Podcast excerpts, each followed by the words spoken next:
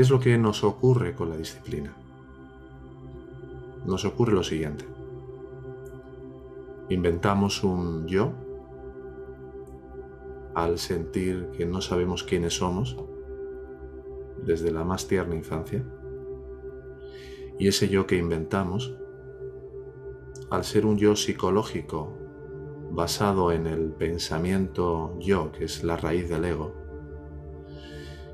y al ser algo totalmente irreal, y teniendo por tanto una base irreal, a pesar de ello, por ser amados, por sentirnos amados, por nuestros padres, por nuestra familia, luego por nuestros compañeros del colegio, luego por nuestros profesores, luego por la sociedad, y así en un largo etcétera. Tratamos de esforzarnos para ser amados. ¿Y qué ocurre? Que cuando tú tratas de mejorar a un yo que en realidad tiene una sustancia totalmente ilusoria, es como el que está tratando de construir castillos de arena en la orilla de una playa con oleaje.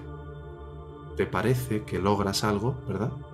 Te parece que consigues algo con tu esfuerzo, con tu disciplina. Y si no está en tu prarabdha karma, que tengas que tener éxito en tal o cual empresa, ya sea en el amor, con la pareja, en un trabajo, en lo que sea, de repente viene la ola y tira por tierra ese castillo de arena. Y de nuevo vuelves a escuchar a tu papá en tu cabeza o a tu mamá o a tu abuela o a quien sea, tienes que esforzarte. Tienes que poner lo mejor de ti. Hay que ser disciplinado. Y empiezas a construir de nuevo tu castillo de arena. Y si no está en tu prarabdha karma que esa empresa tenga éxito, sea ese acuerdo con tus amigos, sea ese viaje, sea lo que sea, de nuevo viene el, el agua, se lleva tu castillo de arena, y esto te lleva a un punto finalmente en el que dices, esto de la disciplina no sirve para nada.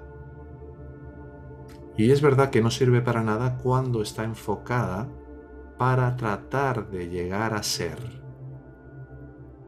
Cuando tú ya eres, la disciplina para llegar a ser siempre va a ser fallida. Luego, el enfoque de la disciplina en este camino es totalmente diferente. No es para llegar a ser. La disciplina es una cualidad muy, muy especial que lo que hace es permitir que mantengamos la coherencia de no dejarnos arrastrar por todo eso que trata de llegar a ser, que trata de conseguir, desde el punto de vista del falso yo. En nuestro camino espiritual, nuestro propósito es develar o revelar para nosotros mismos lo que somos, saber cuál es nuestra verdadera naturaleza. Esto ya lo sabemos. Por lo que la disciplina en realidad es una aliada en este proceso. ¿Para qué? Para cuidar de este propósito. Porque nos permite elevarnos por encima de las tendencias egoicas. Ya no es voy a hacer ejercicio, voy a meditar porque quiero alcanzar una realización. No. Es que cuando voy a hacer ejercicio y noto que hay pereza, desgana, cualquier tipo de movimiento del ego, la disciplina es precisamente para el desarrollo de la voluntad que impida que yo me deje arrastrar por esas visella vásanas, por esas tendencias egoicas. Antes no, antes qué es lo que hacía con la disciplina? Voy a tratar de vencer mi pereza para conseguir ser mejor, para llegar a ser, para lograr, para... Y como el yo que está detrás de todo eso es falso, pues me frustraba una y otra vez. Ahora, disciplina en el sentido más espiritual de la palabra es entregarse. Ser disciplinado es aquel que sabe cuidar sus tiempos, sus compromisos, su orden, que le permite vivir de una manera práctica, sin conflicto, de una forma funcional. Es decir, al ser disciplinados, sin rigideces, pero sin laxitudes excesivas, lo que hacemos es simplificar enormemente nuestra vida. La alejamos del caos, del sinsentido, de la apatía que proviene de la disfuncionalidad. Y obviamente la disciplina se contrapone a nuestro ego. Porque su alimento, precisamente, el alimento del ego es la disfuncionalidad, la incoherencia, el drama, el caos, el desorden. Así que la disciplina lo que hace es elevarnos por encima de esas tendencias, de esas basanas, y dejamos de estar al eterno servicio de sus caprichos, de sus apetencias constantes. Por otra parte, si os dais cuenta, una persona que tiene un orden y que no es un orden está al servicio de esa mejoría personal, sino que nota que en la medida que hay orden hay equilibrio, que en la medida que hay funcionalidad y practicidad, hay liviandad, hay un sentido de dirección que es como empujado por las olas del espíritu.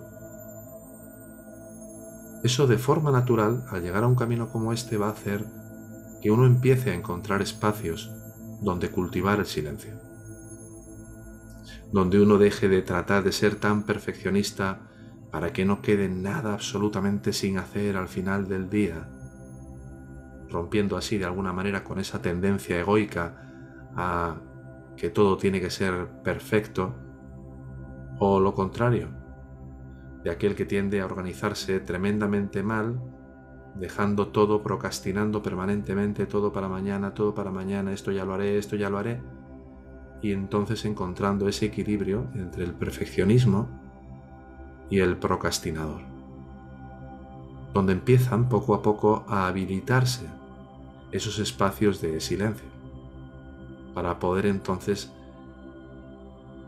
profundizar en lo que realmente somos.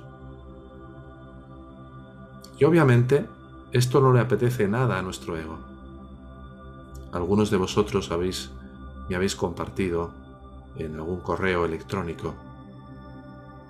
La tendencia que suele marcarse y encriptarse, diría, casi que encajonarse, de esa creencia de que tengo un problema con el compromiso o tengo dificultad con salir de un cierto grado de relajo o laxitud en cuanto a mi práctica, en cuanto a el tiempo que le dedico a ir hacia adentro, en cuanto al tiempo que le dedico al estar en silencio sin hacer nada.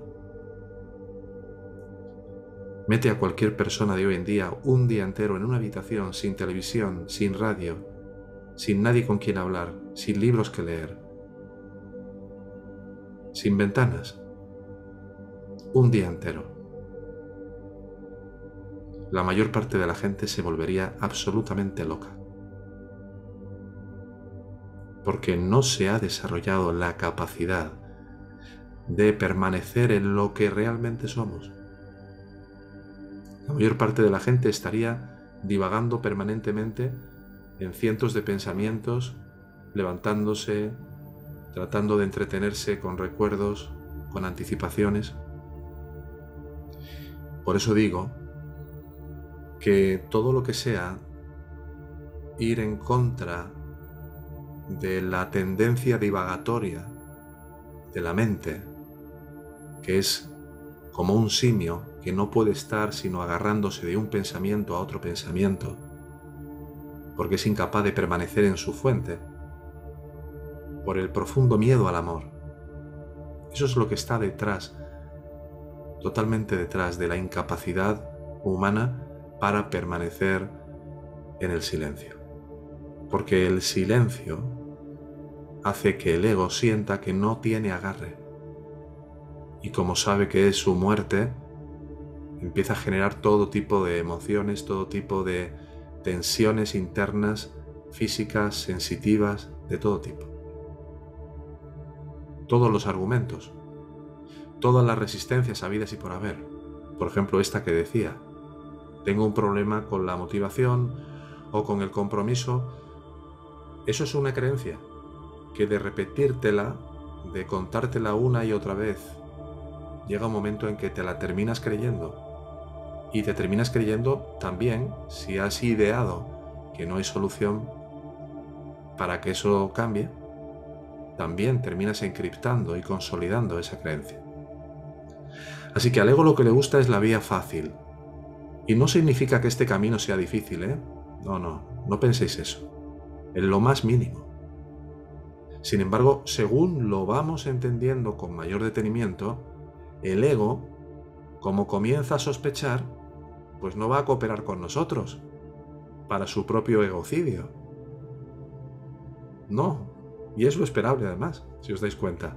¿Cómo va a querer el ego cooperar con algo que implica su desaparición? ¿Cuál es la desaparición del ego? Llévalo al silencio. No le dejes que se agarre a nada.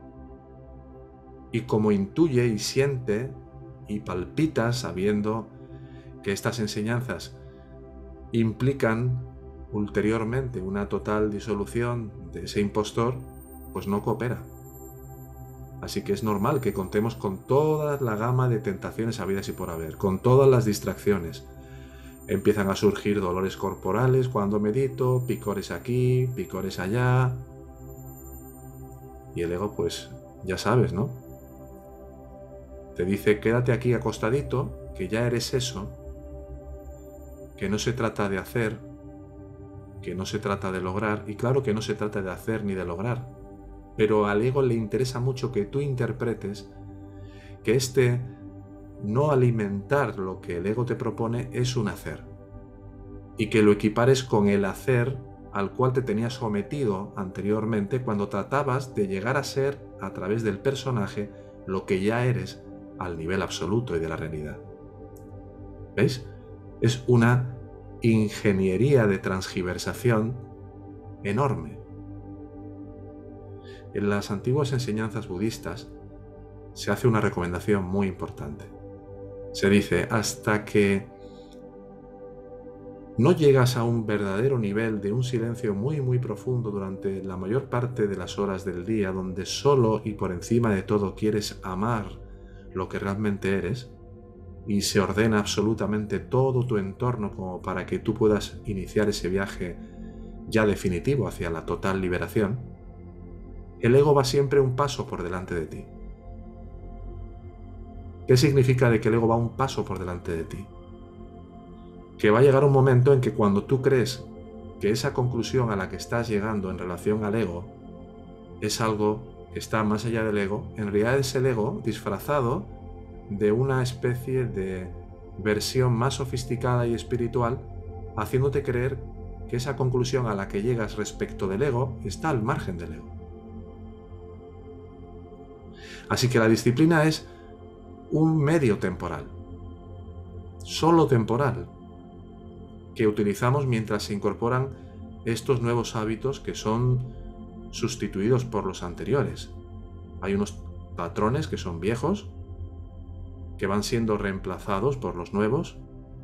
Por ejemplo, si tienes una cierta tendencia a pensar en determinados problemas, ese patrón cansino llega a un momento que por la práctica de la autoindagación, por la práctica de, la autoatención, de la meditación también, a través de la conciencia testigo, sin identificarte, etc., llega un momento que ese viejo patrón de ese tipo de pensamiento rumiador empieza a ser suplido por otro pensamiento más ordenado que no tiene esa frecuencia o esa dimensión tan destructiva y tan alienante como el que tenías. Hay una progresiva purificación de la mente a través de una reordenación mental a través de una reducción del caudal de pensamientos, de la frecuencia y de la intensidad de estos. Y entonces pues antes a lo mejor culpabas a los demás o temías un mal futuro y ahora de repente estás entregando o rindiendo el para qué de ese tipo de inclinación. Antes a lo mejor te la pasabas comiendo, viendo la televisión o una serie tratando de matar el tiempo para mitigar ese vacío, esa sensación de soledad, y ahora de repente te encuentras que parte de ese tiempo empieza a estar ocupado con estar haciendo una práctica, estar repasando un satsang, reflexionando hondamente sobre algún aspecto de tu vida en el cual no habías llegado a tomar suficiente responsabilidad. Y llega un momento en que deja de haber disciplina cuando ya pasa a ser parte de mí. Cuando deja ser parte de mí esa antigua manera de ver el mundo. ¿Qué le ocurre a mucha gente que llega a la Advaita Vedanta, a la no dualidad? Que siguen cargando con toda una maquinaria ingente de patrones disfuncionales y quieren ya poder estar solo haciendo un giro de atención y viendo que todo es falso y que todo no es verdad y... pero si, si apenas ha subido las escaleras de la primera planta está bien que se te indique, y es lo que hacemos en la escuela, cuál es tu verdadera naturaleza y que el atender a tu verdadera naturaleza, como nos dice Ramana en el Guru Bachaka Kobai, es hacer del camino la meta. Pero cuando no puedes hacer de tu camino la meta, tienes que saber por dónde va el camino. Cuando vas por una carretera y de repente te pierdes con el coche y te metes en un camino de arbustos o en una carretera de un pueblo que ni conoces, tienes que empezar a preguntar a la gente que hay alrededor. Tienes que buscar qué otras pistas hay que te puedan permitir regresar a la autopista. Pero lo que no haces es estar por una carretera de pueblos contándote que estás en la autopista. ¿Veis esto?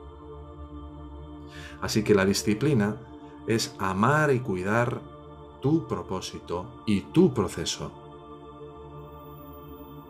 El ego, como sabemos, es la total oposición a la realidad porque para acceder a la realidad tenemos que oponernos a nuestro ego.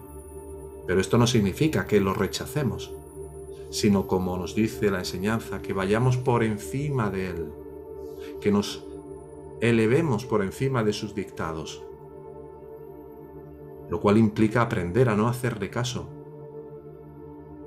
Y esa es la gran diferencia. Dejo de obedecerle si sigo sus dictados me elevo por encima de Él. Y así poco a poco toda la vida de uno es entregada a estas enseñanzas. Bebemos de ellas, comemos de ellas día tras día, llenamos nuestra mente y nuestro corazón con ellas, en la medida que las vamos aplicando cada vez con mayor disposición a cualquier situación.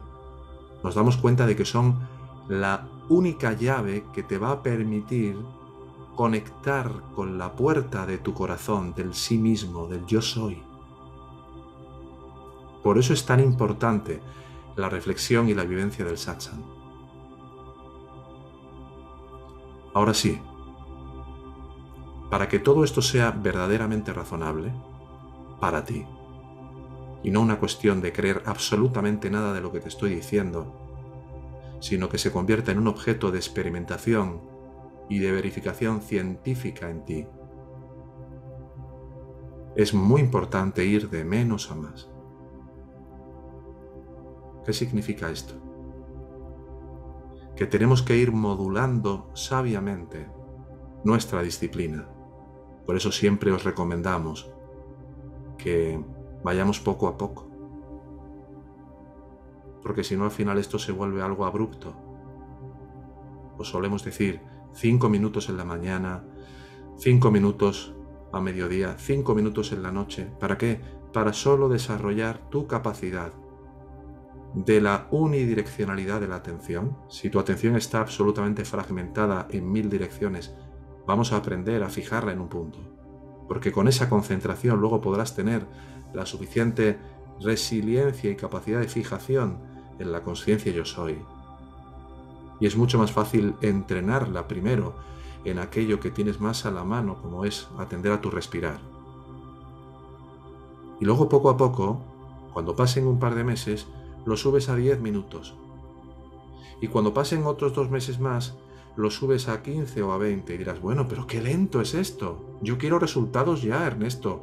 Quiero, yo me, me vine a esta escuela porque lo que quiero es la liberación ya. Pues no, ya no. No suele funcionar así. Si quieres resultados mágicos, hay un montón de vendedores de humo por ahí que te van a tratar de convencer de que sí, de que hay una manera de poder atender solo y girarte a lo que realmente eres y ver que todo es mente y que todo es el yo y demás, sin hacer ese trabajo de la Tierra Media que es imprescindible. ¿Cuándo? Cuando todavía hay, en tu propia experiencia, cosas que te siguen afectando, de las que sigues dependiendo, miedos que siguen estando, dificultad para permanecer ante las emociones difíciles como con la práctica esta semana. Entonces vamos poco a poco, con paciencia. No tenemos ninguna prisa, pero puede haber un cambio extraordinario en tu percepción y en tu manera de vivir y en tu manera de afrontar cualquier situación que se te presente si sigues lo que nos han enseñado Bhagavan y Robert. Esto es lo que ellos nos dicen. Si puedes permanecer en el sí mismo de manera casi ininterrumpida y dejan de haber pensamientos de cualquier orden, sigue ahí. Si no puedes, no te lo creas, trata, pero cuando no puedas, trata de entregar. Cuando no puedas entregar, hazte consciente de lo que está ocurriendo en tu mente. Ve ganando un espacio para entender qué es lo que está ocurriendo, para poder llegar a una comprensión del profundo motivo egoico que has considerado válido y que ahora trata de ser poco a poco visto como ilusorio, como la serpiente que sobreimpones a la cuerda.